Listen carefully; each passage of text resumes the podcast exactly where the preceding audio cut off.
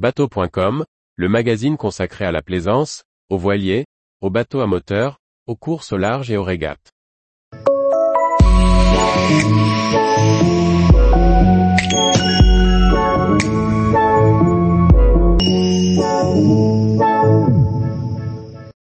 Redans, virure, bouchin. Les caractéristiques des carènes expliquées. Par Chloé Tortera. Les carènes n'ont pas toutes la même forme et les mêmes caractéristiques. On s'en aperçoit notamment lorsque le bateau est sorti de l'eau. On dénombre notamment trois éléments caractérisant la carène, le redent, les virures et le bouchin. Tous influent différemment sur la navigation, stabilité, vitesse, performance. Voici les caractéristiques de chacun. La géométrie d'une carène peut être décrite par quelques éléments caractéristiques, notamment le redent, le bouchin et les virures.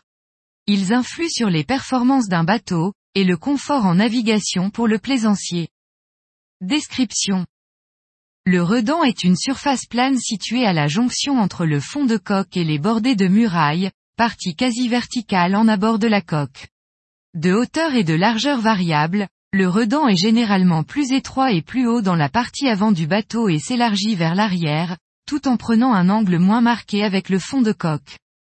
Fonctionnement et intérêt.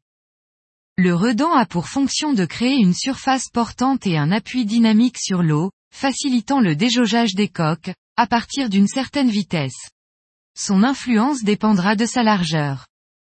Le redent contribue aussi à la stabilité du bateau en navigation, limitant la gîte. En virage, sa portance contre la gîte du bateau et lui permet de virer plus à plat, tout en limitant son dérapage. Le bateau vire ainsi plus court. Enfin, le redent déflecte aussi les embruns, rendant le bateau plus sec. Un redent. Deux redents et bouchins. Trois virures. Description.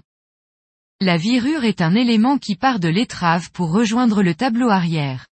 Sorte de cornière, elle se compose de deux faces, une vers le bas et l'autre vers le côté. Son nom provient de la charpente de marine traditionnelle, où il désigne un ensemble de planches de bordée formant une ligne longitudinale de l'étrave au tableau arrière. Généralement, la coque est équipée non pas d'une, mais de plusieurs virures. Elles peuvent être intégrées au moule de coque, ou rapportées ultérieurement. Fonctionnement et intérêt. Les virures ont pour fonction première de déflecter les embruns à haute vitesse. Le bateau mouille moins. Il est ainsi plus confortable.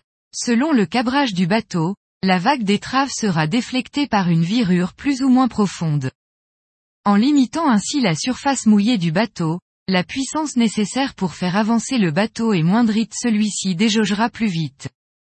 Dans une moindre mesure que le redent, sa largeur étant plus faible, la virure apporte également de la portance.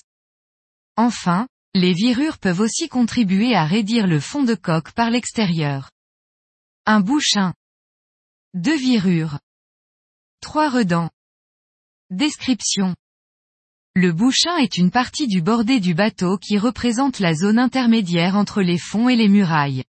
Si le bouchin est arrondi, la coque est dite en forme, et s'il est anguleux, la coque est alors appelée, à bouchin vif.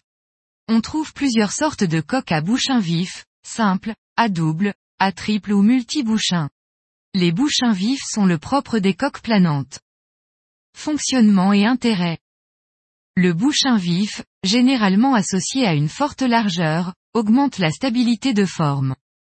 La géométrie des coques à bouchin implique des surfaces planes, offrant des surfaces portantes propices au planning. Il autorise aussi des aménagements plus importants dans le bateau, grâce à son volume plus important.